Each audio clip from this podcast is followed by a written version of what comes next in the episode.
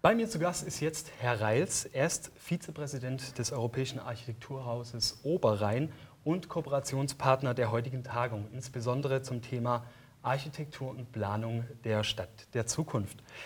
Herr Reils, äh, Frau Leikumar hat vorhin ähm, über die nachhaltige Stadt gesprochen. Wie stehen Sie denn zu der nachhaltigen Stadt? Zu der nachhaltigen Stadt stehe ich ganz stark. Das ist natürlich das Einzige, was wir machen können und dürfen. Äh, anders kann man das schon gar nicht formulieren.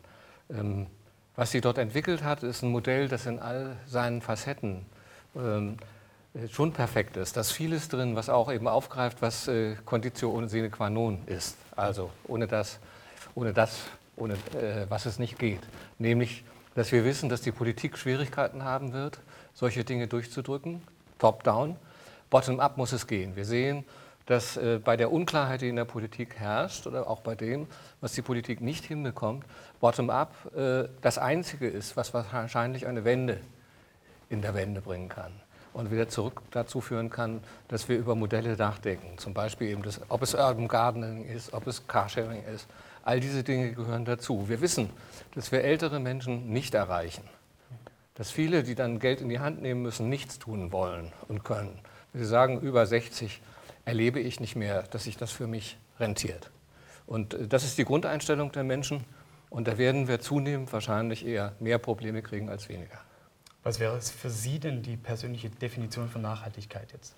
Es, sie hat, Frau, wie heißt sie, Frau Lei, hat es ja, Frau Lei Kumar hat es ja sehr richtig definiert. Es gibt die berühmten drei Säulen. Das ist die, das ökonomische Prinzip, was gelten muss, um Nachhaltigkeit zu erzeugen. Es muss wirtschaftlich sein, da habe ich eben gerade beschrieben, wo das Handicap liegt.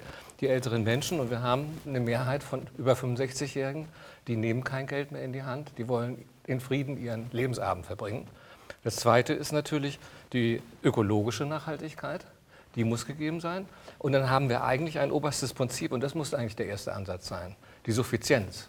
Wie können wir es erreichen, dass die Menschen mit dem auskommen und zufrieden sind?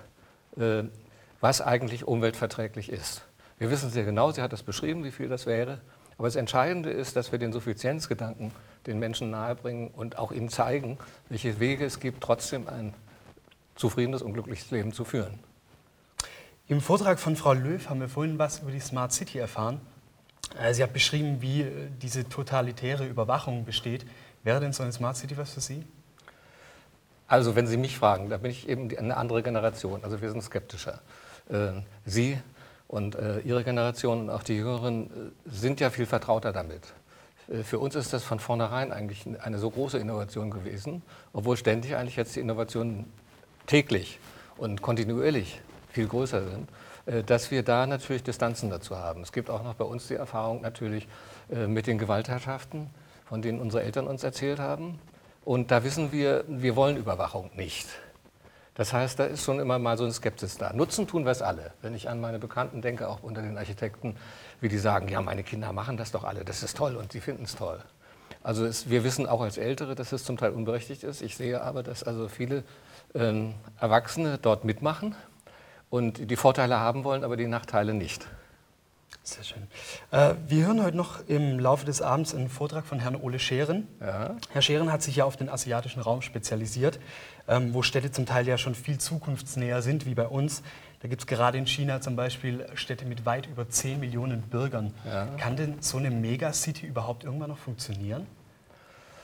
Wissen Sie, das sind ja ganz unterschiedliche Modelle. Ich kenne China und ich weiß, dass da also ganz viele Städte, die 10 Millionen Einwohner haben, 5 Millionen Einwohner haben, Sie denken, Sie kommen in Landstädte. Das ist auch immer so gewesen. Es gibt ein ganz berühmtes Buch von äh, Max Weber, dem großen deutschen Soziologen, ähm, einer übrigens der Präsidenten der Münchner Räterepublik 1918 und Rektor der Uni Heidelberg.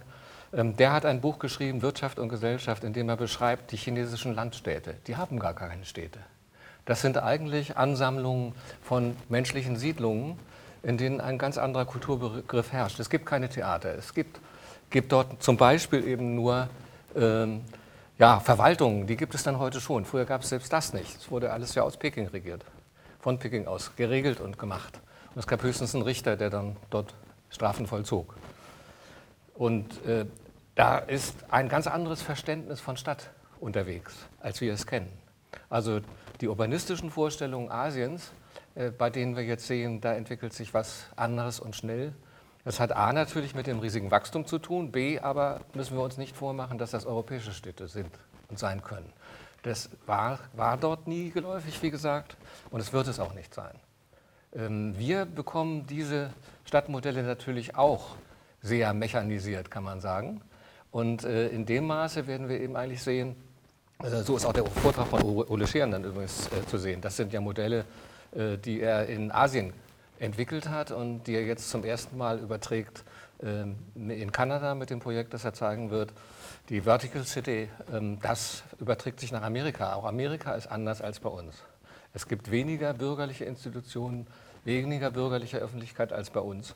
Wie das sich mal auf die europäische Stadt, wie sein Lehrer Rem Koolhaas gesagt hat, übertragen wird, die berühmte europäische Stadt der Geschichte übertragen wird und diese verändern wird, ist eigentlich noch offen. Und darüber diskutieren wir ja. Wunderbar.